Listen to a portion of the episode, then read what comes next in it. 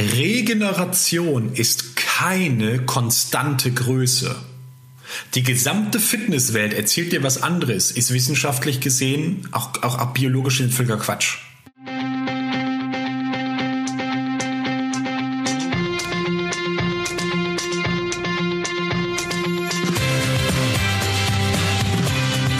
Endlich mehr Sport, der Podcast für Couch Potatoes und Gelegenheitssportler, die mehr Bewegung und Sport in ihr Leben bringen wollen. Schläfst du genug? Und ist dein Schlaf auch gut und gesund? Und was bedeutet es eigentlich genau? Genau darum geht es im heutigen Podcast. Denn tatsächlich kannst du noch so viel laufen, besser wirst du nicht allein durchs Laufen, sondern vor allen Dingen durch den Wechsel aus Training und Regeneration. Und eine wesentliche Komponente in Sachen Regeneration ist der Schlaf. Und da ich selbst, wie du gleich merken wirst, viel zu wenig über das Thema weiß, habe ich mir einen Experten in den heutigen Podcast geholt. Genauer gesagt den Schlafexperten Jan Herzog. Jan sagt, dass wir in der schlaffeindlichsten Umgebung aller Zeiten leben. Kein Wunder also, dass Millionen Menschen unter Schlafstörungen leiden. Dabei ist es unstrittig, wer am Tag Leistung bringen möchte, muss in der Nacht seine Akkus aufladen. Wenn du mehr über Jan Herzog erfahren möchtest, dann höre in seinen Podcast Mehr Energie durch gesunden Schlaf rein. Den Link dazu packe ich zusammen mit allen Infos über Jan in die Show Notes. Schau also da unbedingt vorbei. Und jetzt viel Spaß mit dem Interview.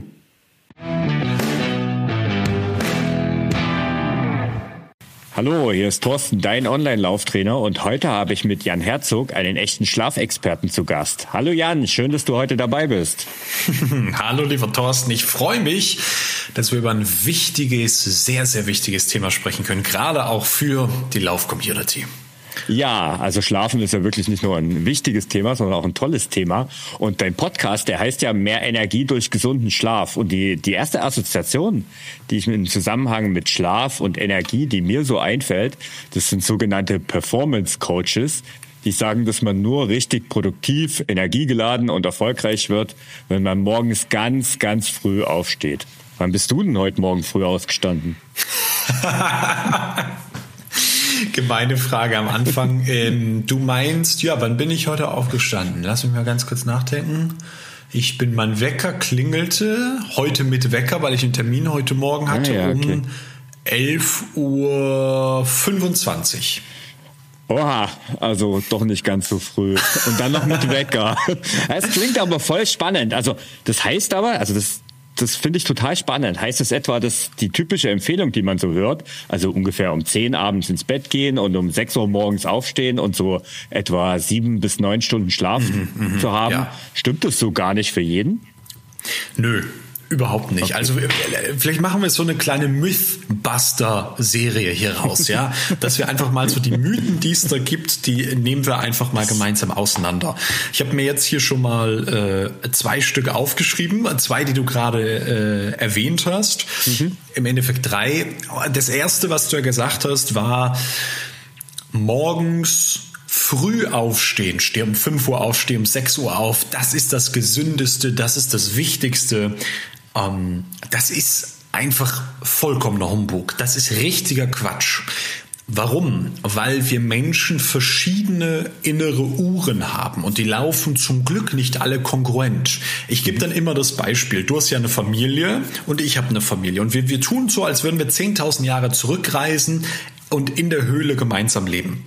Und jetzt wird's Abend. Wir haben das Feuer gemacht, wir haben schönes irgendwie Reh über dem Feuer heute ausgenommen und gekocht und ein bisschen Beeren gegessen, haben mit unserer Klampfe da rumgespielt, uns ein paar Geschichten erzählt. Und jetzt sagst du, Jan, ich gehe schlafen.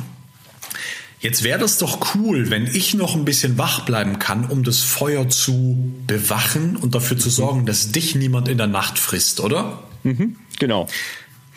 Auf der anderen Seite würde ich mir wünschen, dass wenn ich dann vielleicht in dem extremen Beispiel um 4 Uhr morgens ins Bett gehe, dass du oder deine Frau oder die Kinder, dass irgendjemand mal aufsteht und Wache schiebt, dass ich nämlich dann, wenn ich meine Schlafzeit habe, auch mich sicher fühlen kann. Und dass dann, wenn ich aufstehe, vielleicht schon das Frühstück oder das Mittag gemacht ist. Also müssten du und ich, unsere Familien, so ein Agreement finden. Mhm. Und genau diese Idee, die steckt hinter der Chronobiologie. Das ist jetzt kein neumodischer Quatsch. Der neumodische Quatsch ist eigentlich, steh früh morgens auf und geh um acht auf der Arbeit. Hat mit Gesundheit erstmal rein gar nichts zu tun. Sondern es geht darum zu schauen, wann ist denn mein Chronotyp. Und bei mir jetzt habe ich wahrscheinlich der einzige Schlafexperte in Europa, der sagt, ich verstoße gegen die Konvention. Ich gehe gar nicht um zehn ins Bett. Hoch, Jan, was machst du denn nur? Ich habe nämlich auch ein Leben. Und ich gucke abends auch mal Fernsehen. Oh Gott, du guckst Fernsehen, wie kannst du nur, du Sünder? Nein, ich lebe im Einklang mit meiner eigenen Natur. Und das, da haben wir einen Test erstmal, den kann man ausfüllen. Hatten wir mhm. gesagt, wir werden den mal verlinken. Mhm. Äh, in den Shownotes, den findet man auf der Website, ist ein Chronotypentest.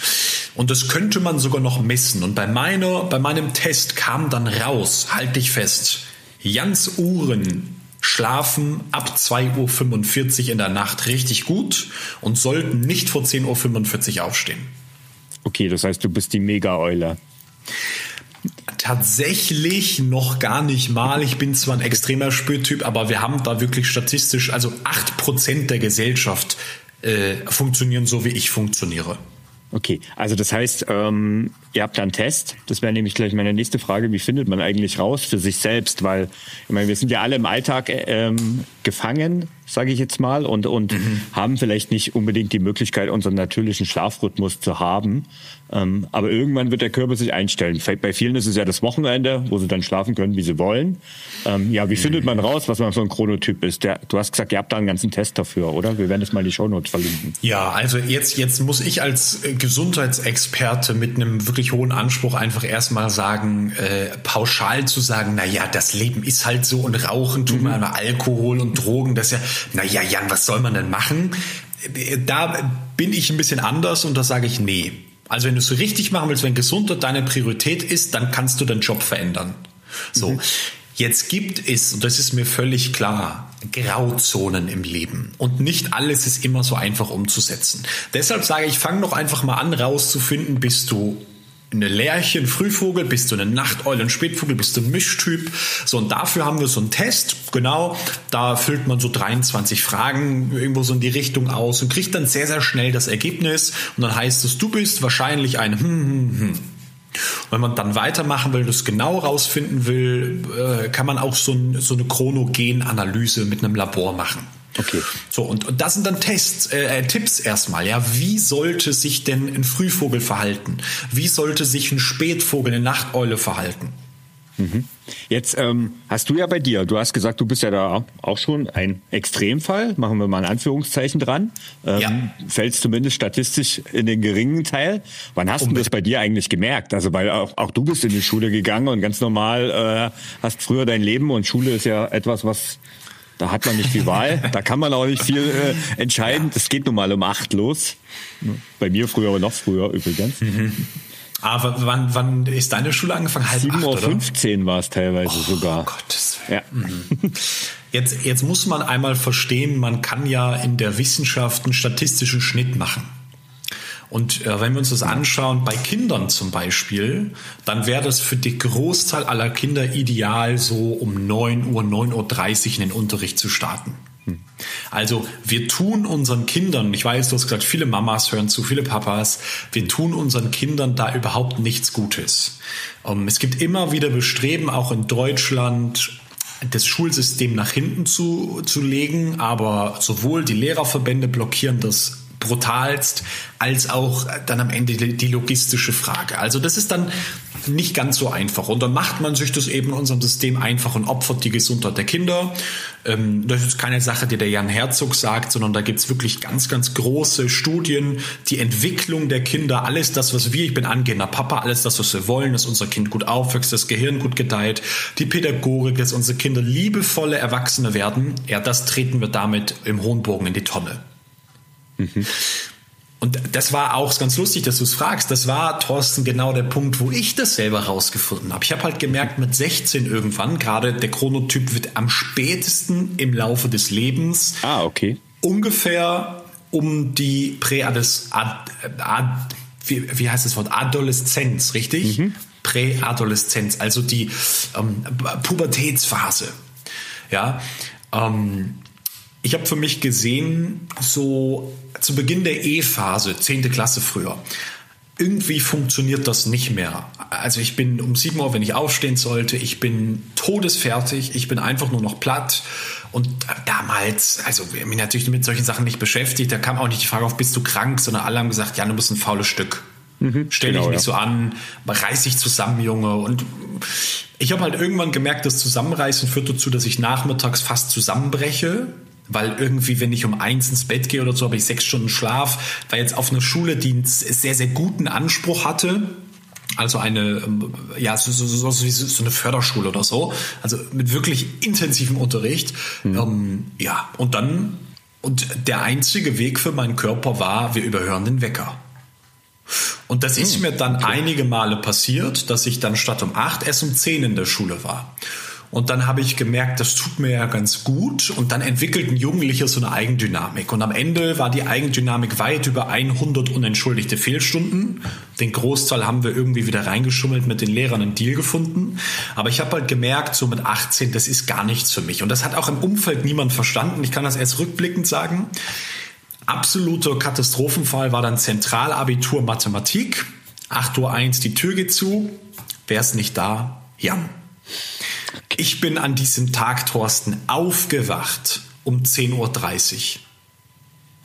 Zentralabitur Mathematik. Jetzt kann einer fragen, was hast du denn für Rabeneltern? Naja, ich hatte Rabeneltern, die schon zwei Jahre mit mir verstanden haben, irgendwie, ähm, das funktioniert nicht. Wollen wir jeden Morgen dann Atomkrieg im Hause Herzog starten? Wollen wir nicht. Also Jan ist 18, der ist erwachsen, ja, scheinbar lassen wir den äh, seine eigenen, sein eigenes Leben regeln. So, und dann bin ich erst viele Jahre später, das war, das war ganz, also ein ganz großes Problem. Ja, habe ich noch nie im Podcast so intensiv geteilt, aber ich habe ganz viele Jahre gedacht, Jan, du bist falsch. Es gab mhm. Jahre dabei, wo ich im Schnitt um 6 Uhr morgens ins Bett gegangen bin. Ja, gerade als früh, als als Spätvogel muss man verstehen, die Zeit wird oft nach hinten eher rausgeschoben. Also es passiert uns allen, weil bei den meisten unsere 24 Stunden länger als 24 Stunden sind. Die innere Uhr läuft also langsamer als die Außenuhr. So und so hat man problemlos, kennt jeder 15 bis 20 Minuten später ins Bett zu gehen als gestern fällt uns leicht. Früher ins Bett zu gehen ist für die meisten sehr schwer. Ja, und dann gerade im Sommer, also ich erinnere mich dann noch vor ein paar Jahren, als ich meine Fra heutige Frau schon kannte, ja, gab es halt viele Sommer, wo ich erst um sechs ins Bett gegangen bin. Jetzt ist die Frage, was passiert dann mit dem Schlaf? Der Schlaf der möchte dann ablaufen, wo der Körper ein hormonelles Umfeld schaltet. Also wir sagen, wir haben die Küche geputzt, ja, Badezimmer alles blitzblank, es einmal durchgesaugt, Wäsche ist zusammengepackt und das Bett ist gemacht. Jetzt haben wir unseren Schlummertee eingegossen, der ist heiß und dampft und der Körper sagt, jetzt möchte ich, dass du nur noch nimmst ins Bett gehst. Und ich habe halt gesagt, ja, ich gucke mir den schon mal an, aber geh erst in vier Stunden in die Küche und trink meinen Tee dann fängt halt der Körper schon wieder an, andere Prozesse zu machen. Mhm. Und die Schlafqualität, die Erholung, auch für den Ausdauersport am Ende der Leistungsgewinn, der ist halt, der geht halt massiv verloren. Okay, jetzt sind wir, genau, du hast eigentlich schon das Stichwort mit dem Sport gesagt. Wir wollen ja ein bisschen das, das Thema Schlaf, weil das ist ja ein riesiges Thema, ähm, hab gehört, da gibt's ganze Podcasts dazu. Ähm, das wollen wir ja im, im, im Kontext Fitness bringen. Und ähm, das ist das erste Stichwort, das immer fällt, Regeneration, ganz klar. Ähm, aber es gibt auch natürlich auch noch das Thema Energie im Alltag. Fangen wir mal mit der Regeneration an. Was heißt denn das für einen Hobbysportler genau? Also wir sind alle keine Profisportler, wir sind Hobbysportler. Ähm, was heißt denn das genug Schlaf zu bekommen oder gut zu schlafen mhm. ähm, für meine sportliche Ambitionen. Ist lustig, dass du das sagst. Ich hatte am Anfang gesagt, drei große Mythen gibt es. Mhm. Ähm, also allein nur aus deinem einen Satz hast du schon drei Mythen angeschnitten. Mythos Nummer zwei ist, ähm, man kann herausfinden, wie viel Schlaf man braucht. Und wenn du in ein Lehrbuch reinguckst, ja, irgendwie der mhm. äh, Professor Strunz oder sowas, oder also gibt's ja hier auf Amazon ein Schlafbuch, da findest du, findest du viel. Mhm. Ja, und diese Professoren, die nehmen das Wissen von der Universität und die behaupten dann, ein Mensch braucht so im Schnitt acht Stunden Schlaf. Jetzt möchte ich die Frage zurückgeben, und, um, um die Mythe zu klären. Ähm, Thorsten, wenn du einen Halbmarathon heute läufst und morgen 20 Minuten Massage und sonst ganzen Tag Sofa. Brauchst du gleich viel Schlaf an heute und morgen? Brauchst du gleich viel Essen? Brauchst du die gleichen Nährstoffe? Fühlst du dich gleich müde oder platt? Nein, natürlich nicht. Beim Schlaf ist es tatsächlich so, ähm, das ist immer ungefähr, also nee, stimmt, ungefähr ist immer, es ist halt innerhalb der Spanne. Ne? Manchmal bin ich nach sechs, sechseinhalb Stunden wach, manchmal wie heute schlafe ich achteinhalb Stunden. Ähm, und das ist total unterschiedlich und das hängt natürlich mit dem ab, was ich äh, den Tag vorher gemacht habe oder auch zwei, drei, vier, fünf Tage vorher. Ne? Also es ist ja auch so eine, so eine Summe vielleicht auch. Und ja. beim Sport ist es ja ähnlich. Also ich meine, ist klar. Also das heißt, der Schlaf hat direkten Einfluss auf deine Fitness und auf deinen das heißt vor allem mal, das ist revolutionär, erzähle es mal an der Universität, die fangen an, das Haus auseinanderzunehmen. Es gibt keine richtige Schlafdauer. Hm. Regeneration ist keine konstante Größe. Die gesamte Fitnesswelt erzählt dir was anderes, ist wissenschaftlich gesehen auch, auch, auch biologisch völliger Quatsch das, was wir heute und hast du recht, die letzten Tage tun. Und, und da ist ganz klar, nochmal hier in diesem Podcast, emotional, hey, wenn man Kinder hat, dann ist das jeden Tag anders. Und in einem Tag gefühlt ja. bis über 80 Prozent Stress, den anderen bei 12. Weil den einen Tag geht dir das Kind so auf den Nerven, dass du es am liebsten irgendwie mit Postkarte durch die Wand drückst. Am nächsten Tag hast du das Gefühl, ich will noch vier neue davon. Das ist normal. Ja.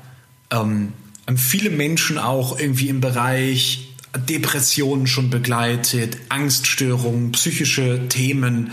Hey, da ist jeder Tag anders. Und jetzt behaupten irgendwelche schlauen Schwachmaten, und verzeih mir das, du brauchst so und so viel Stunden Schlaf, ist völliger Quatsch. Und da wir das gar nicht richtig rausfinden können, so wie du sagst, bei dir ist das irgendeine Spanne, mhm. ja, und der Rückschluss von Schlafzeit auf Regenerationsqualität, der ist sowieso gar nicht da fangen wir in unserer Zusammenarbeit mit unseren Kunden an, egal ob es Hobby- oder Profisportler sind, dass wir uns um die Schlafqualität kümmern. Weil ich möchte zwei Zahlen geben, Thorsten. Zahl Nummer eins, 70 Prozent deiner körperlichen Regeneration kommen aus dem Schlaf. Punkt. 70 Prozent der körperlichen Regeneration. Regeneration, stell dir folgendes vor, du hast ein iPhone, das iPhone ist leer und jetzt steckst ein Ladekabel ran und es lädt sich wieder voll. Das ist mhm. Regeneration. Ja.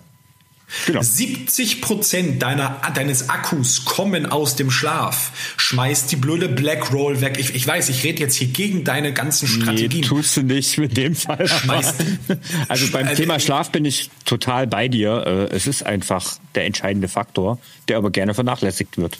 Und, und, und nochmal, Zehn Äpfel, sieben davon sind der Schlaf. Bevor du 29, wir haben selber Blackroll verkauft in meiner ersten Firma, ein Orthopädieunternehmen, habe ich dir gesagt. Schmeiß die Black, die 29 Euro, die steckst du erst in deinen Schlaf.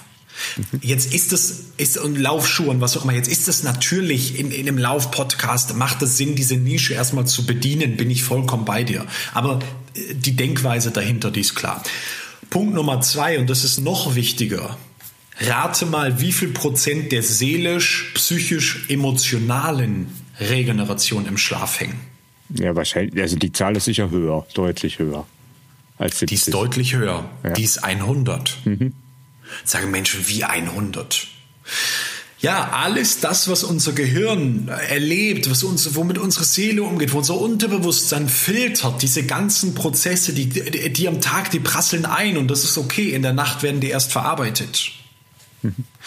Wenn es dir also daran liegt, dass du am Tag emotional ausgeglichen bist, dass du nicht, so wie ich gerade bei den Kindern gesagt habe, mit der Postkarte durch die Wand drückst, dass du nicht auf der Arbeit, guck mal, das kennen wir doch alle, morgens 7.20 Uhr, halb Deutschland setzt sich ins Auto, fährt los und die Leute hupen sich an. Ey, Mann, ich, was ist los mit dir, wenn du um 7.20 Uhr schon hupst? Dann ist der Tank an Stress doch schon voll. Mhm. Ja, und jetzt kann man als Therapeut ganz viele tolle Sachen machen, Thorsten. Und ich sage, naja, lass uns doch mal das Naheliegendste erstmal tun und die Nacht äh, so zu optimieren, die Nacht so zu verändern, dass dein System, deine Psyche überhaupt mal wieder richtig aufatmen kann. Okay, ähm, vielleicht bevor wir da, nee, oder gehen wir mal direkt rein. Also jetzt, jetzt wissen wir ja, also hast du jetzt ja ein ganz deutliches Plädoyer für ein Thema Schlaf und wie wichtig das ist. Ähm, auch auch nochmal sagt nicht Jan Herzog, sondern sagt die, die Elite ja, ja. der Schlafwissenschaft. Stanford, Harvard, Yale, oh, Sigmund ja. Freud Universität, Charité. So, äh, äh also äh, da habe ich, da zweifle ich auch keine Sekunde dran. aber zwischen der Theorie und der Praxis klafft ja oft eine Lücke. Das ist ja, und die Lücke heißt Umsetzung. Ähm, und gut und genug zu schlafen ist erstmal leicht gesagt, aber ist eben auch nicht immer leicht umsetzbar. Lass uns vielleicht mal so die einzelnen Schlafphasen ein bisschen genauer durchgehen. Also was mache ich zum Beispiel, wenn ich abends schlecht einschlafen kann? Um, ähm, Finde ich sehr gut. Ich werde sehr selten überhaupt mal nach den Schlafstörern gefragt. Das haben die meisten äh, Menschen gar nicht auf dem Schirm. Das zeigt so ein bisschen deine Lebens- und Zielgruppenerfahrung. Ähm, statt jetzt zu sagen, was kann man denn alles Tolles tun, was hinterher wieder keiner umsetzt, wäre die Frage mal, wie kann man denn erstmal mit den Grundproblemen umgehen? Weil das ist unser Weg, erstmal zu gucken, welche Störer nehmen wir weg, um wieder auf ein halbwegs normales, ja normal in Deutschland ist Katastrophe, aber lassen wir das, lassen wir das außen vor, auf ein normales, vorheriges Niveau zu kommen und dann in Schritt Nummer zwei auf ein richtig Gutes zu kommen. Also einen schlechten Schläfer zu einem guten machen, guten zu einem sehr guten und einen sehr guten zu einem perfekten. All das ist möglich und der schlechte Schläfer möchte ja erstmal nur zu einem normalen werden. Der möchte ja gar nicht der Top-Schläfer werden, der möchte ja gar nicht 400 Prozent mehr Energie, der möchte ja einfach nur dass er abends nach einer Viertelstunde sein Gedankenkarussell los wird, oder? Genau. Also das ist ja so ein klassisches Beispiel. Also ich bin jetzt nicht so ein Beispiel, aber ich höre das ja oft genug und das erlebt man ja auch im täglichen Hin und Her und es ist so ein Thema, ich gehe abends ins Bett, ich bin müde, ich fühle mich körperlich ausgepowert vom Tag, leg mich ins Bett und das Gedankenkarussell fängt an zu drehen. Und ich meine, der Körper braucht irgendwann Ruhe, aber das Gehirn, den Schalter zum Abschalten hat halt noch keiner gefunden. Ne? Was kann man da tun? Den Schalter haben wir gefunden, Thorsten. Okay. Den Schalter haben wir zu 100 Prozent gefunden und der Schalter heißt Bremse. Ja, gut, lateinische Wort wäre parasympathische Nervensystem. Okay. Ähm, du hast gerade was sehr Spannendes gesagt. Das möchte ich für die Zuhörer nochmal sagen. Du hast gesagt, ich gehe abends ins Bett, ich bin müde, ich bin platt, aber mein Kopf kommt nicht zur Ruhe. Hm. Diese Vorannahme, ich bin körperlich müde und platt, die trifft also unsere Erfahrung gar nicht immer zu. Ungefähr 20 Prozent aller Menschen, die abends nicht richtig runterkommen, nicht einschlafen können, die sind körperlich überhaupt nicht müde und platt. Okay. Also da wäre es ganz einfach, und das sind wirklich 20 Prozent der Menschen mit ESS, also Einschlafstörung, mhm. ähm, Chronotyp. Ja, ähm, mhm. guck mal, äh, ganz einfach. Wir können über alles der Welt reden. Wenn ich mich um 23 Uhr ins Bett lege, sagt mein Körper Halleluja, können wir wieder arbeiten gehen. Mhm. Wenn ich sonst um drei ins Bett gehe, ja, mein Körper sich einfach äh, sagt drei Uhr perfekte Zeit oder 2.30 Uhr oder was auch immer. Um 23 Uhr ist nichts mit Schlafdruck, mit Adenosin und Melatonin fehlt. Also, das wäre ganz wichtig. Punkt Nummer eins, wann muss dein Körper denn überhaupt schlafen? Punkt Nummer zwei, hast du genügend Bewegung im Alltag gehabt? Punkt Nummer drei, hast du genügend natürliches Sonnenlicht oder Kunstlicht mit hohem Spektrum gehabt? Genügend heißt 30 Minuten aufwärts. Okay, und das, da warte mal, warte mal, ganz kurz, da muss ich kurz einhaken. Also das heißt, ähm, übersetzt auf die Praxis, der Couch Potato, der nur zu Hause in der, äh, auf der Couch sitzt und nicht ja. rausgeht, schläft definitiv schlechter als der Sportler, der wenigstens draußen seine Runde dreht. Oder spazieren geht, wenn er an seinem Ruhetag. Klar, klar. Okay. Ja. Ich, ich, ich sage es so schockiert klar, weil das ist so, äh, äh, verstehe ich, finde ich super, dass du es wiederholst. Das mhm. ist so Basis der Basis der Basis. Im Fußball wird man F-Jugend sagen oder, oder G-Jugend, mhm. die kleinen Fünfjährigen, okay. die den Ball hinterherrennen. Aber, hey, machen die meisten Menschen Deutschland schon nicht. Ja, genau. Also, Deswegen betone ich es. 30 Minuten Sport am Tag also wir können auch für 100.000 Euro Therapien bieten wir nicht an, ja, aber kannst du alles machen. Aber wenn es schon daran scheitert, sich 30 Minuten für sich selber zu nehmen, an der Sonne, an der frischen Luft, nicht in einem Fitnessstudio. Genau. Ja, weil was macht die Sonne? Kann ich, kann ich gerne erklären. Die Sonne synchronisiert unseren Schlaf-Wach-Rhythmus. Die Sonne ist nämlich der Taktgeber für unsere Masteruhr im Gehirn. Den mhm. super charismatischen Nukleus. Kannst du gleich wieder vergessen ist halt die Masteruhr. Und dieses Synchronisieren, das ist total wichtig, damit wir abends müde sind, damit der Schlafdruck aufgebaut ist. So, jetzt gehen wir mal davon aus, er oder sie tut das. So, und deshalb sage ich, es sind auch nur 20 Prozent, aber es ist wichtig, das zu nennen, weil es sind die ersten 20 Prozent. Er oder sie tut das. Er oder sie Podcast-Hörer der allerersten Stunde vom Ausdauerblog, vom Ausdauer-Podcast, ja, jeden Tag raus an Regenerationstagen, Spaziergang, trinkt genug, ernährt sich gut, hat abends keinen Kaffee mehr getrunken und Co., kommt trotzdem nicht runter. Jetzt wird's spannend. Jetzt muss man an allererster Linie einmal sich genau anschauen, was ist denn da am Abend präsent? Und das ist bei Menschen total unterschiedlich. In den meisten Fällen kann ich aus meiner eigenen Erfahrung von Kundinnen und Kunden sagen, sind das entweder Sorgen, Nöte mhm. oder arbeitsbezogene Themen. Mhm. Ähm, bei arbeitsbezogenen Themen, und, und das nehme ich, äh, guck mal, sind wir ehrlich, die letzten zwei Jahre, Homeoffice-Situation, mhm. äh, immer mehr Grenzen verschwimmen zwischen Privatleben und Berufsleben. Da gibt es für mich, für meine Kunden, die auch teilweise große Unternehmen führen, wir haben viele selbstständige Unternehmer, ja, ähm, da gibt es ganz klare Regeln. Und das sind Regeln, gibt eine Arbeitsidentität, gibt eine Privatidentität. Und nur weil das gerade cool ist, abends um 21 Uhr nochmal irgendein Zoom-Meeting mit irgendjemandem zu machen und um 22 Uhr zu schlafen, heißt das nicht, dass es gesund ist und dass es für dich das Richtige ist. Selbst ich höre allerspätestens drei Stunden bevor ich ins Bett gehe, aufzuarbeiten. Geschäftshandy wird ausgemacht, gibt so eine leichte Abend-Feierabend-Routine. Das, so, das sind erstmal Punkte, um diesen Druck, der äh, ganz wichtig nämlich entsteht in dem Moment, wo du einschlafen willst, um den Druck zu reduzieren. Warum sage ich, der entsteht in dem Moment? Wir Menschen, wir sind richtig gut daran geworden, den ganzen Ballast den ganzen Tag von uns wegzuschieben. Also das Bewusstsein muss richtig arbeiten, dass nichts Sorgen, Ängste, Nöte, Arbeitsstress an uns rankommt. Leider bis zu dem Moment, wo das Bewusstsein sagt, jetzt bin ich so müde, jetzt fange ich an, mich abzuschalten. Und das Unterbewusstsein hat mit Gehirnwellen zu tun, die oftmals sich verändern im Einschlafprozess. Und das Unterbewusstsein fängt an rumzuquaken. Und auf einmal erzählt es dir die Dinge, die du den ganzen Tag von dir vor dir wegschiebst. Mhm. Ja, das ist das Gedankenkarussell. Das heißt, das ist gar nicht so ein mystisches Problem. Mit nahezu 100 Prozent der Menschen, vielfach Frauen, auch jüngere Frauen, ja, die sagen abends so viele Gedanken und wenn wir da mal ehrlich und eine Viertelstunde nur einen kleinen Spiegel vorhalten und sagen, wie viel Zeit, wie viele Minuten hast du dir heute für dich selber genommen? Wie oft hast du dir heute deine größten Sorgen und Nöte aufgeschrieben? Welche Frage ist es eigentlich wirklich, die dich beschäftigt? Was hast du heute genau mit dieser Frage gemacht? Kommt ganz, ganz oft die Antwort, Jan, war echt ein anstrengender Tag. Ich sage, okay, ich kenne deine Antwort. Danke, versuch's mhm. morgen nochmal. Und dann muss man eine Sache sagen. Die Lösung für die Einschlafstörung, Thorsten, unsexy, aber wahr, liegt nicht am Abend. In über 90 Prozent. Äh, wir sprechen hier nicht über organische Schlafstörungen. Mhm, ja, genau, organisch ja. heißt, äh, also äh, therapieren wir auch, aber die nicht organischen Schlafstörungen heißt, es gibt keine körperliche medizinische Ursache. In den allermeisten Fällen nicht. Weit unter 10 Prozent sind organisch.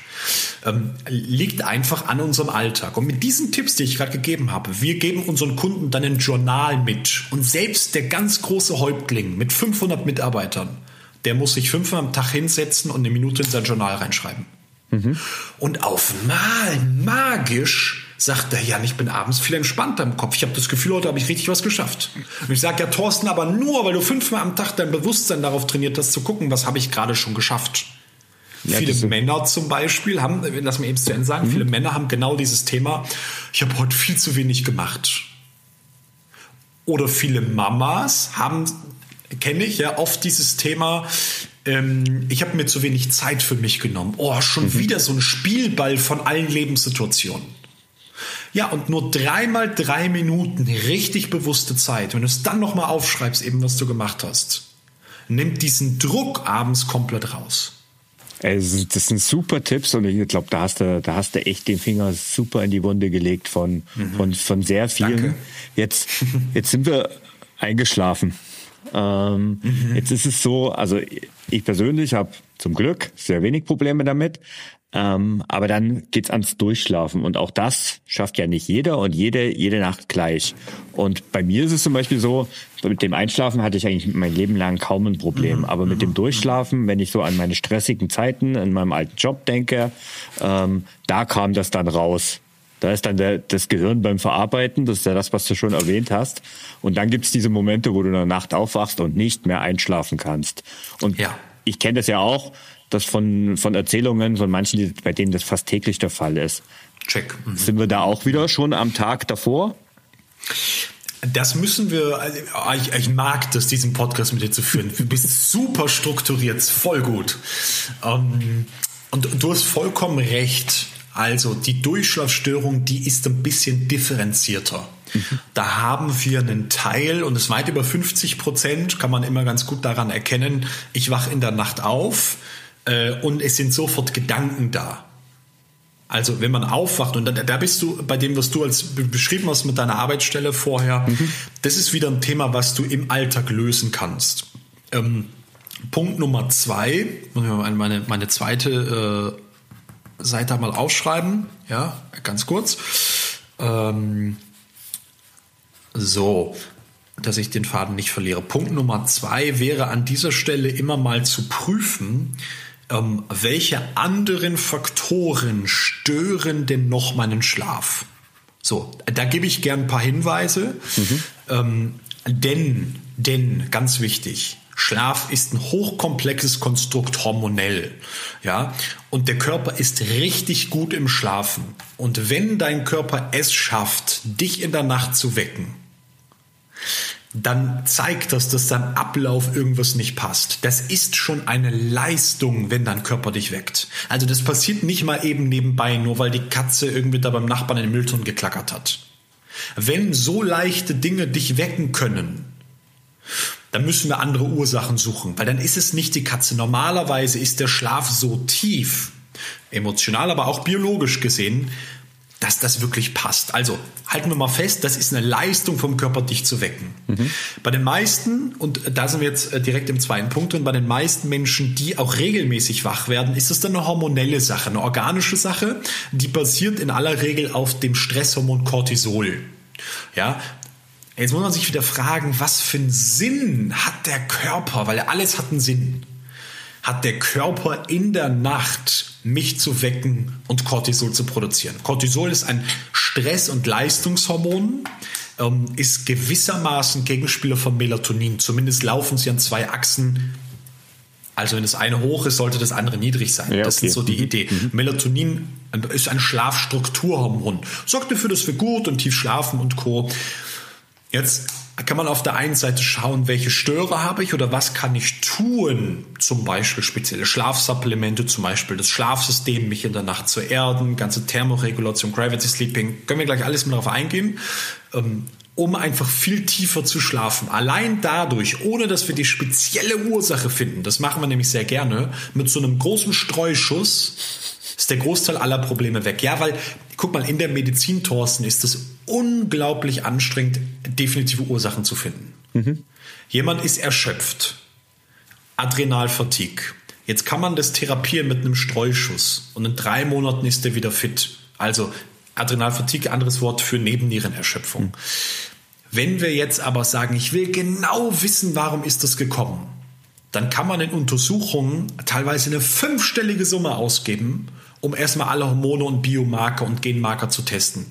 Das ist super ermüdend und die meisten Menschen, auch bei uns, sind einfach dankbar, wenn sie das Problem nicht mehr haben und sagt dann wahrscheinlich lag es daran und daran. Ja, das so. ist ja etwas, also das höre ich ja nicht nur von, von dir jetzt als Schlafexperte, sondern wenn ich jetzt, ich habe einige Pod, im Podcast einige Physiotherapeuten zum Beispiel gehabt. Oh ja. Ist auch so Klassiker, wo sie sagt, also ähm, wir bekämpfen halt nie die Ursachen, sondern wir tun immer was gegen die Symptome. Ja, das ist halt auch was, ähm, da, da sind wir bei einem meiner Lieblingsthemen, da geht man auf YouTube und dann, wenn man irgendwie was, was körperlich wehtut und dann findet man ein Video, da sind wir bei der Blackroll ganz schnell oben dabei, dass die Ursachen aber eigentlich woanders liegen, wird dann gerne vergessen. Ja. Und so ist das beim Schlaf ja. auch. Ja, super, okay. Und ich ja. bin ja, also ich meine, das kommt vielleicht noch der Ingenieur in mir durch, aber ich gehe der mhm. Sache gerne aus dem, auf, dem, auf dem Grund. und das, das auf den Grund gehen funktioniert bei organischen Störungen sehr, sehr schnell. Mhm. Also wenn jemand, und das, wie kann man das rausfinden?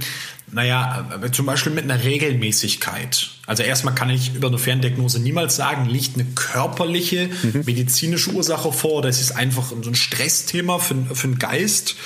Ähm, aber dann schauen wir uns die Neurotransmitter an. Das machen wir zum Beispiel. Ich habe ja extra einen Mediziner in mein Team eingestellt. Mhm. So, und der prüft dann mal eine kleine Blutanalyse. Kostet 88 Euro. Also wirklich ganz entspannt, Mikrobiomanalyse, Neurotransmitter, einfach mal zu gucken, okay, wo vermuten wir, wo sind die Ursachen und meist liegen wir dann schon ganz, ganz richtig.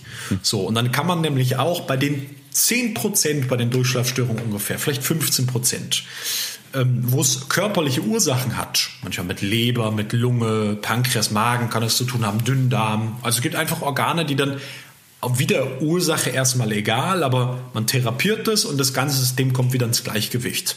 Das funktioniert in der Regel sehr, sehr gut, so dass die Durchschlafstörung dann, äh, wenn die Ursache dahinter gelöst ist, sich von alleine wieder ähm, ja, verflüssigt. Mhm. So. Und trotzdem kann man natürlich auch gerade als Podcast-Hörer erstmal sagen, ähm, die Schlafqualität, die Tiefe, also Menge an Tiefschlaf für unseren Körper, für Sportler, ganz wichtig. Die Menge an REM-Schlaf, ja, mhm. an Traumschlaf für Mamas, Papas, ganz wichtig, die super stark emotional belastet sind, für welche Menschen, die einfach auf der Arbeit Stress haben, die Verantwortung übernehmen. Wenn wir das wirklich wissenschaftlich gesehen steigern, dann wird unser Erholungswert für die Nacht besser. Und dann ist es auch okay, wenn uns das Kind mal morgens um vier weckt, weil es Fieber hat und denkt, boah, ich habe da erst gerade vier Stunden geschlafen, aber ähm, dann verbessern wir das Grundniveau.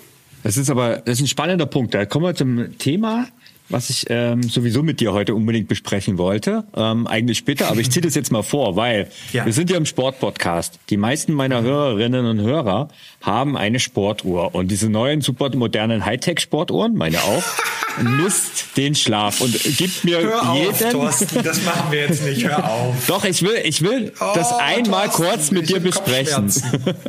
ähm, also, diese Uhren geben oder nee, ich, ich muss es gleich anders formulieren. Sie gaukeln vor mhm. ähm, mit irgendwelchen Schlafphasen. Bei mir sagt er zum Beispiel, ich habe ständig zu wenig Tiefschlaf. Mhm. Ähm, also diese REM-Phasen. Ähm, jetzt habe ich jetzt mal so als Laie, sage ich, ja, also ich kann mich jetzt morgens selten daran ent, äh, erinnern, dass ich in der Nacht irgendwelche intensiven Träume hatte, aber das, ich fühle mich deswegen trotzdem fit. Ne? Mhm. Und wie genau sind diese Uhren? Du hast es eigentlich schon vorweggenommen, oder? Also das ist. Ähm, du, hast gerade, nur dass wir das richtig haben, gesagt, du hast zu wenig Tiefschlaf, Tiefschlaf mhm. also mit den Träumen. Ähm, der Tiefschlaf ist die Delta-Phase, ja, okay. körperlich, ja. und REM-Schlaf ist die Trockenphase. Ja, ja, Aber also, ist, ist dir bewusst, ich wollte es nur ja. nochmal noch mal wiederholen. Ähm, ja, warum äh, habe ich gerade hier schauspielerisch eine Leistung ja wie äh, in der Schillerstraße zum allerbesten gegeben? Ähm, am Endeffekt ist es so, diese Geräte gaukeln etwas vor. Ja, es mhm. sind sogenannte Tracking-Geräte. Tracking heißt, es wird irgendeine Ableitung gebildet, zum Beispiel vom Ruhepuls. Mhm, Man genau. hat herausgefunden, naja, der Ruhepuls hat in irgendeiner Weise eine Übereinstimmung mit Schlafphasen. Zum Beispiel ist der Ruhepuls, weiß ich nicht, äh, ich vermute höher in den REM-Schlafphasen niedriger, je niedriger er läuft, desto äh, tiefer schlafen wir. Dann sagen wir also mal Schlafphase 4, Delta-Schlaf, 0 bis 8 Hertz, Gehirnfrequenz ist jetzt bei so und so viel Punkten. Ähm, wie genau ist das? Naja, die genauesten Systeme, die wir kaufen können, zeigen die Kontrollstudien. Sowas wie ein Aura-Ring, den ich selber besitze und kein großer Freund davon bin, kommen auf eine Schlafphasenerkennung von 60 Prozent. Mhm. Wenn ich dir jetzt sage, und du, du als Ingenieur, ja, ist natürlich super. Äh, du kaufst bei mir heute ein Auto, ja, ist der H1, der Herzog 1. Mit 60 Prozent Wahrscheinlichkeit geht der heute an. Vielleicht auch morgen, aber mit 60% Wahrscheinlichkeit wird der anspringen, wenn du den Motor betätigst. Okay, hast keine Chance. Nicht gekauft. Also da, da sagt der ja. Ingenieur in dir, den entwickel erstmal den H2, gucken wir weiter. ja, aber das ist ja, ähm, also um eine genaue Analyse zu machen, taugen die Uhren nichts. Ähm, geben sie, macht es Sinn, sich dann einfach zwei Tage, also wenn man sich quasi mit sich selbst vergleicht, merkt man dann was. Also was ich schon feststelle, also was ich ganz spannend finde, ist zum Beispiel Ruhepuls. Ähm, wenn ich mir den äh, anschaue, also ein Infekt zum Beispiel, spüre ich sofort am Ruhepuls, sofort. Klar, ne? klar. Das ist ja so, das sind so direkte Zusammenhänge. Oder also die, ich merke die, die auch. Infektion bist du an der HV auch direkt ja. messen. Ja, okay. Genau, und genau, das ist auch so ein Ding. Oder es gibt ja bei, der, bei Garmin, was ich jetzt zum Beispiel habe, da gibt es die sogenannte Body-Batterie. Ähm, es ist halt auch so ein Gimmick, was sich irgendwie hochrechnet. Ähm, aber was tatsächlich wirklich ist, so eine Tendenz ist einfach zu erkennen. Also wenn ich zum Beispiel am Vorabend ähm, ein bisschen zu viel Alkohol getrunken habe oder überhaupt Alkohol getrunken habe, dann schlafe ich in der Regel weniger gut. Und dementsprechend ist am Morgen die Body-Batterie auch nicht so aufgeladen. Das erkennt meine Uhr.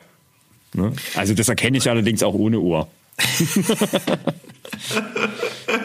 oh Gott, du gehst, du, du, stellst dich morgens vor den Spiegel und fragst, wer ist dieser Mann? ja, genau. Ja, ja, ganz so schlimm ist es, muss es gar nicht sein. Es war ja. schal. Ja. Sei ehrlich, Thorsten. Das letzte Nein, war schlecht. Genau, das letzte war's. ähm, und du hast gerade was ganz Wichtiges gesagt.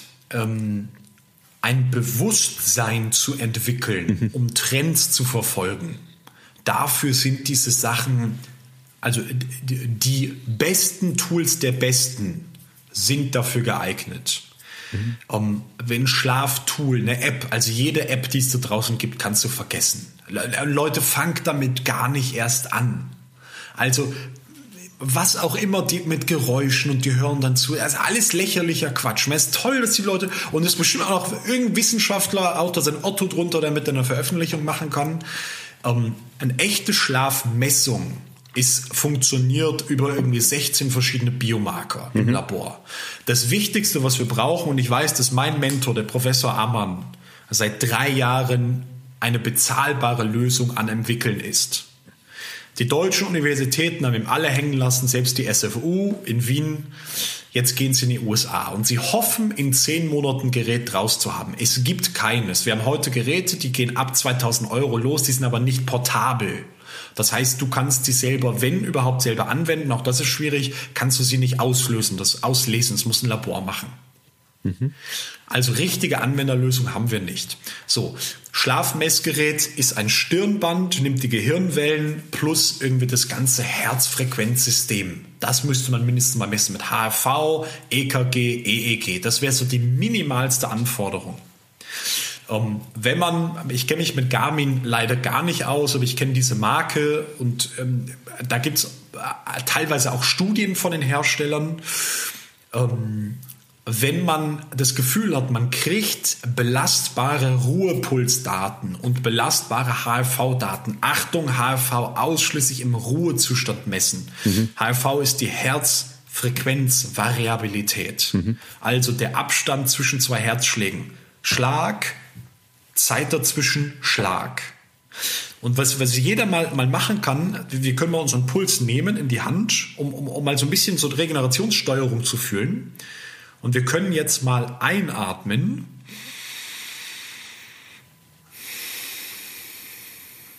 Und wieder ausatmen.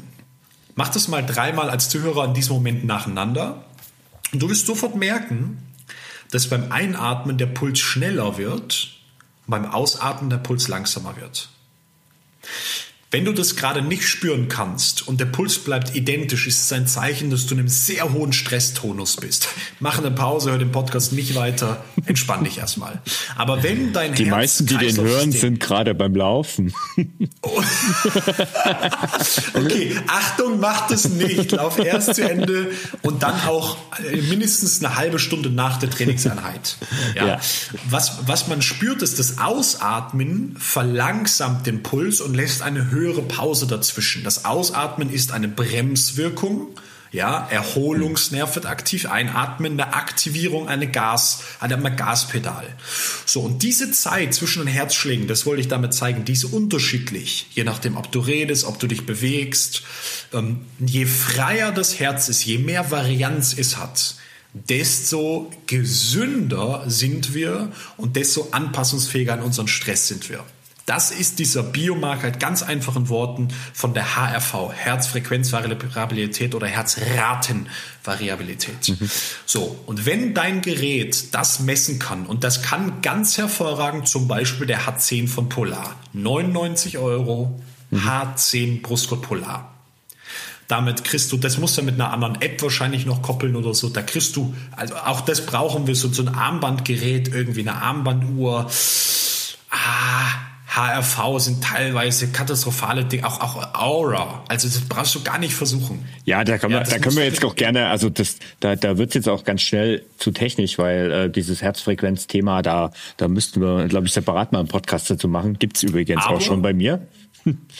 hört euch den an. Das ist ein ganz, ganz wichtiger mhm. Punkt, Biomarker, um rauszufinden, wie viel Stress habe ich heute, um das mal mhm. objektiv zu beurteilen. Aber wenn dein Gerät, und dann machen wir da den Sack zu, wenn dein Gerät das kann, und dann kannst du in Ruhe mal messen, ja, und, und einfach Ruhepuls nehmen, HRV nehmen, ähm, und, und daraus so kriegt man genau. ein, ein, ein, ein Gefühl für welche Reize aus dem Alltag bringen welches Ergebnis in Stress, in Erholung, in Schlaf.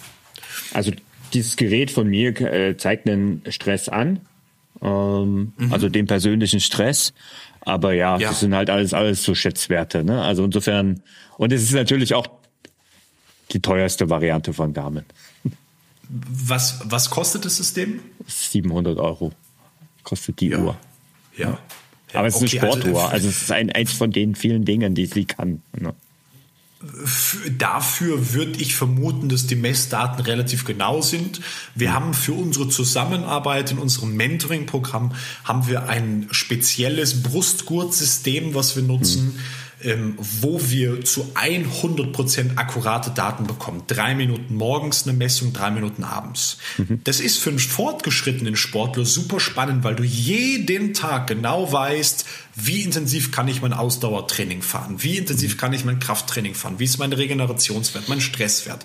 So, also wir machen das auch. Ähm, dann aber nicht mit einem Schlafmesssystem, sondern das ist dann ein äh, ja, Belastungssteuerungsmesssystem. Mhm. Okay, jetzt gehen wir mal zum anderen Thema. Ähm, mhm. Man sagt ja, dass im Alter das Schlafbedürfnis nachlässt. Stimmt das eigentlich? Um, ähm, das ist auch mein Wissensstand. Also ich mhm. habe ja zum Beispiel mein Professor bin ich aus, ausgebildet, Schlafpsychologe, und das ist das, was uns die großen Studien zeigen. Mhm. Also, so, dass man also mit 50 weniger Schlaf braucht als mit 30? Nee, 50 nicht. Okay. Also, äh, das geht eher ab Mitte 60 los. Okay. Hm. So, und äh, das ist das, was die Schlafwissenschaft an sich als richtig wahrnimmt. Ähm, und die meisten Menschen, äh, ich sehe es bei meinem Oma, Opas, also Omas und Opas, hm. sehe ich das genauso. Das scheint zu stimmen, genau. Aber also eher wirklich ab Richtung Mitte 60. Okay. Und spielen Hormone da eine Rolle? Also, wenn ich jetzt in Richtung Wechseljahre und so weiter denke? Ja, aber jetzt, jetzt, jetzt wird die Frau aufschreien und sagen, Thorsten, Wechseljahre mit 65, in welcher Welt lebst du? Nein, das habe ich nicht gesagt.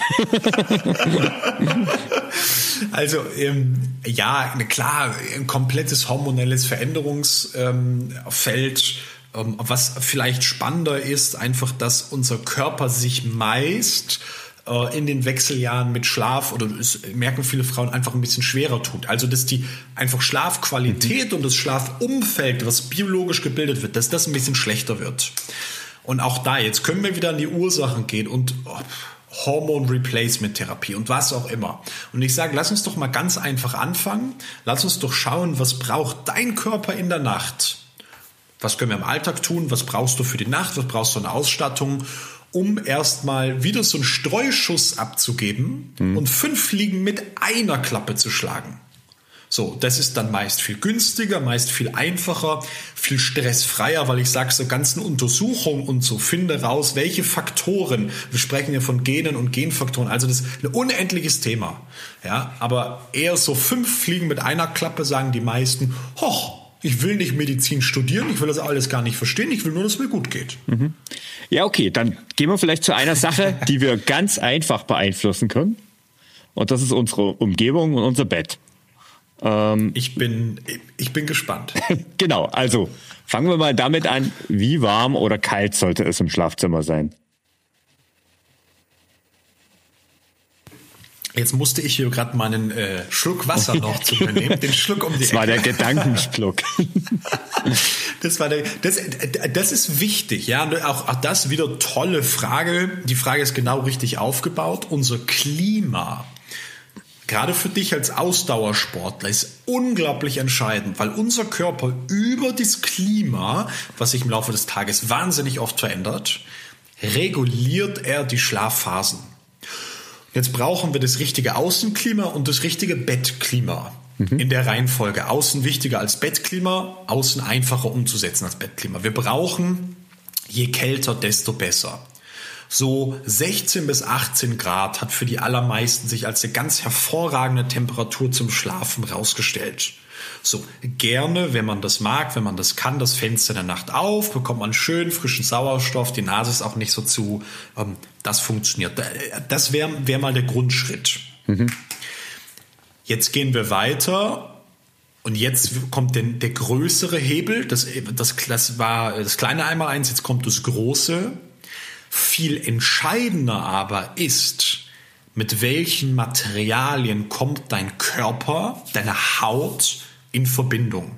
Man muss sich das so vorstellen, die Haut ist nämlich die Kleidung unseres Körpers. Und diese Kleidung, die hat drei ganz besondere Anforderungen. Erste Anforderung ist, die schwitzt wie Hulle. Mhm. Warum tut sie das? Um Schadstoffe loszuwerden und um Temperatur auszugleichen. Poren auf, Poren zu. Wenn du Thorstens Laufspläne machst, ja, dann kommst du richtig in Wallung, dann bist du richtig am Schwitzen dabei. Und auch da wissen wir super entscheidend, haben wir ein Baumwoll-T-Shirt an, haben wir Funktionswäsche, Leozell, ja, ist super wichtig, oder mhm. nicht? Ja, klar. Für die Nacht ist es sogar noch wichtiger, weil in der Nacht der 70% Regenerationswert entsteht. Und jetzt geht es gar nicht um die Bettwäsche. Die Bettwäsche nimmt Naturmaterial, Baumwolle, Seide, was auch immer möglichst wenig Plastik drin, sondern es geht um das Füllmaterial. Ja, ich erkläre nochmal, wir brauchen etwas, was unsere Haut abtrocknet. Also erstens, wir wollen trockenes Bettklima. Mhm. Punkt Nummer zwei, wir brauchen etwas, was uns individuell wärmt, weil nass und kalt wissen doof. wir alle, gerade als Sportler, doof. Nass, frag mal Oma, nass und kalt ist Rheuma. Mhm. Das entsteht nämlich, wir schwitzen und wenn die Feuchtigkeit nicht weggeht, kühlt sich die Umgebungsluft ab und es entstehen Rheuma, also rheumatische Prozesse, die eingekapselt werden im Unterhautgewebe. Das ist richtig blöd, weil deine Regeneration, deine Zellen, deine Muskeln, deine Faszien, die nächsten daran nicht mehr laufen wollen, die sagen, dann halt nicht. Mhm. Also trockenes, warmes und gesundes Klima. Denn in deinem Schweiß sind über 100 Toxine drin. Über 100 Gifte.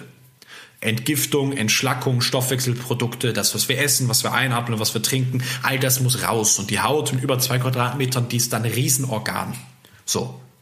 Jetzt fragen wir uns, auch für unsere Kinder, ja, ich werde im September, Oktober werde ich Papa und ich weiß schon jetzt, dass ich mein Kind nicht in diese billigen Plastikbezüge reinlegen werde, die dann irgendwelche Betten, äh, Babymärkte verkaufen. Mhm.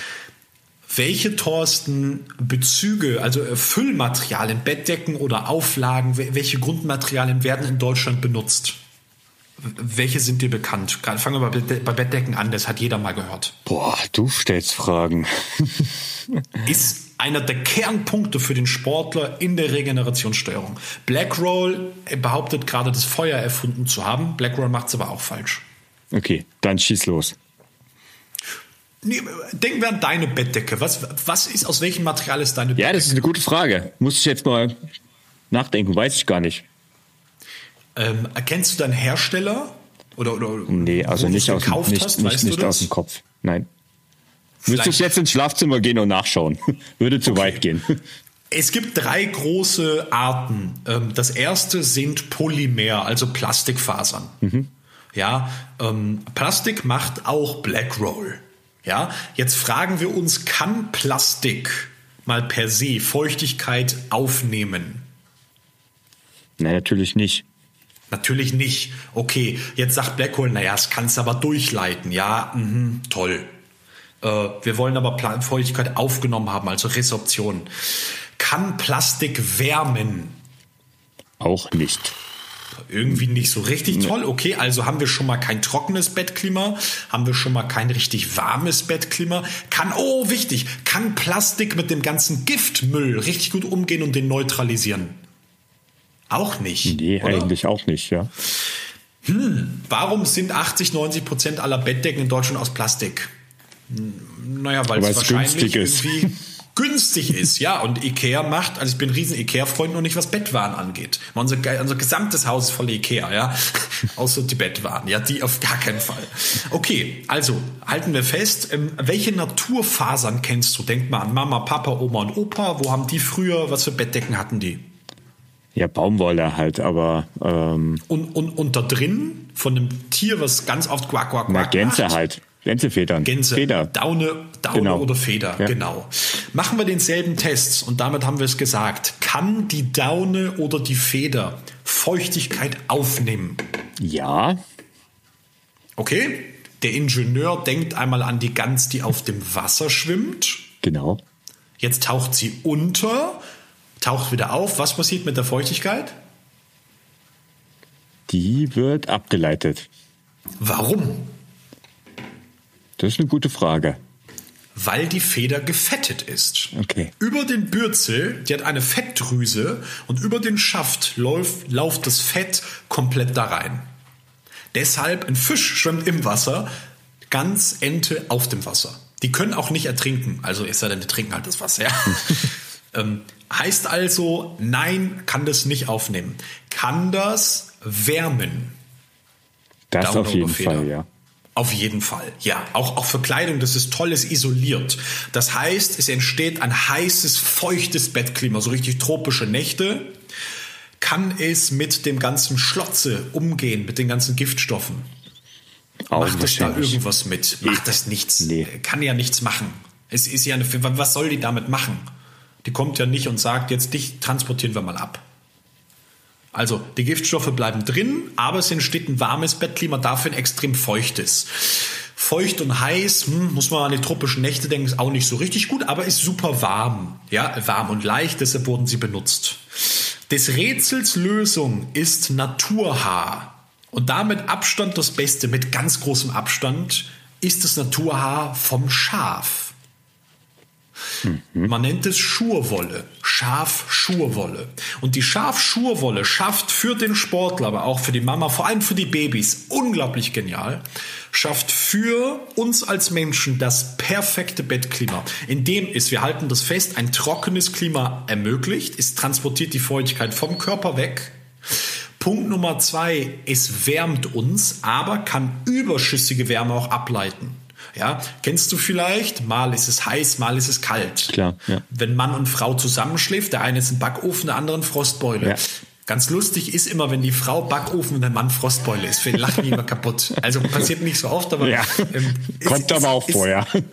Kommt vor, ist total süß dann. Ja. Und drittens, über unsere über 100 Toxine, die können, wenn das Produkt biologisch noch rein ist, nicht chemisch verunreinigt, und da kommt es eben ja, 90 Prozent aller Wollen, die man kauft, sind chemisch gereinigt, die sind tot. Aber wir haben da einen Partner, der hat lebende Wolle und da gibt es das Lanolin, das Wollfett. Und das sorgt dafür, dass alle Stoffwechselgifte, die wir reinschwitzen, neutralisiert oder verstoffwechselt werden. Kind pinkelt ins Bett, wird verstoffwechselt. Wir schwitzen rein, Stoffwechselgifte, was auch immer, Milben, Allergien und so. Das ganze Klima wird umgebaut, so dass die Milbe nicht mehr leben kann, so dass sie flieht. Das heißt, die Menschen, die hochgradige Allergien haben, am Ende, was haben sie? Keine Allergien mehr, kein Auslösereiz, ganz wichtig mehr im Bettklima. Mhm. Also, wir haben gelernt, einer, das ist einer der, hast du super gefragt, einer der absolut wichtigsten Faktoren ist das Bettklima für den gesunden Schlaf. Was machst du praktisch? Du legst unter deinen Körper eine Auflage aus Wolle, nennt sich Schafschurwollauflage, legst über deinen Körper eine Decke, im Sommer eine Sommerdecke, ja, wenn du super wenig schwitzt, Sommer nachts Traumdecke, sonst kann man oben auch eine, eine Herbst- oder eine Winterdecke drauflegen, ähm, je nachdem, wie viel Wolle man halt braucht. Und der Körper bekommt das, das, das Kleid, ja, unsere Haut bekommt das perfekte Umfeld, damit ist sich optimalst regeneriert.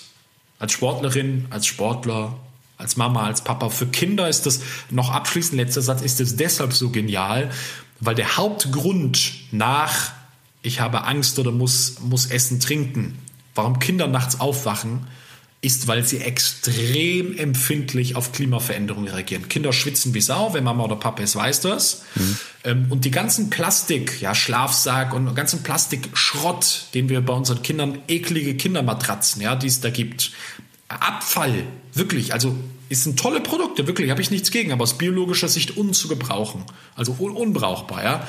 Ähm, da gibst du deinem Kind eine Decke und eine Auflage aus Schurwolle, und auf Mal verändert sich der Schlaf deines Kindes, die Schlaftiefe, die Schlafmenge. Das Kind wacht weniger auf, erholt sich besser, körperlich ist es fitter. Total spannend. Okay, super. Also das ist ähm, wirklich jetzt nochmal ein haben wir, glaube ich, mal einen ziemlichen Ritt hingelegt für äh, über das ganze Thema Schlafen und sind am Ende dann doch wieder im Bett gelandet und äh, bei der Bettdecke und der Auflage. Perfekt. Ich sag vielen Dank, Jan. Äh, wo finden meine Hörerinnen und Hörer etwas über dich und wie können sie mehr über dich und deine Arbeit erfahren, die du ja auch immer wieder schon mal angedeutet hast? Thorsten, das war abrupt. Ja. Das, das, hat, das hattest du angedeutet. Wir haben die Stunde fast erreicht. Halleluja. Ähm, wo, wo, findet man was? Also, ähm, gibt, gibt, gibt zwei, drei, drei Grundideen. Du möchtest dich weiter informieren. Die Downloads werden wir verlinken äh, unter slash Downloads auf unserer Webseite oder du mhm. hörst dir den Podcast an, da kommen weitere Infos. Du sagst hardware-technisch, das ist spannend, zum Beispiel mit den Bettdecken. Ja, tun wir den Link rein. Mhm. Äh, wir arbeiten selber mit dem Hersteller in Europa zusammen, der die reinste Naturprodukte herstellt, die beste Wirksamkeit. Ja, kriegst du Informationen drüber, äh, gibt's den Link zum ganzen Schlafhardware, Schlafsystem. Und wer sagen will, wer, wer Lust hat, mit uns zusammenzuarbeiten, wirklich auch im Sinne von unserem Mentoring, von unserem Coaching, der kann einfach Kontakt zu uns aufnehmen. Wir sprechen miteinander, analysieren, was sind deine Ziele, was sind deine Herausforderungen, welche Probleme möchtest du lösen und äh, skizzieren für dich den individuell perfekten Weg. Okay, und das Ganze findet man unter jan-herzog.com, oder? Ähm, genau, da findest du Downloads, da findest du den Podcast drauf, da mhm. kannst du mit uns in Kontakt treten und da findest du auch unter Samina, so heißt das äh, Thema Schlafsystem, da mhm. ist noch ein bisschen was übers Bettklima drauf. Okay. Genau. Super. Danke, Jan, dass du heute Gast warst. Und da wir den Podcast jetzt gerade am Abend aufnehmen, äh, also ich freue mich jetzt nachher schon auf mein Bett. ja, auch du, Thorsten, kannst gerne diese Tipps äh, für dich umsetzen, deine Regeneration weiter steigern und auch da lass mich so fern, so fern sein, so fair sein. Das waren jetzt die ersten drei Prozent. So der Gruß aus der Küche und ich hoffe, der hat dir gefallen. Genau. Und wer mehr wissen will, schaut in deinem Podcast vorbei. Also das ist, er kann ja gleich mal rüberhören. Ähm, mehr Energie durch gesunden Schlaf, gleich den nächsten Podcast abonnieren und dann klappt es. Also ich sag danke, Jan. Bis bald mal. Ciao. Und nicht vergessen, dem Ausdauer-Podcast sechs Sterne zu geben. Ganz wichtig. Liebe Grüße auch von mir.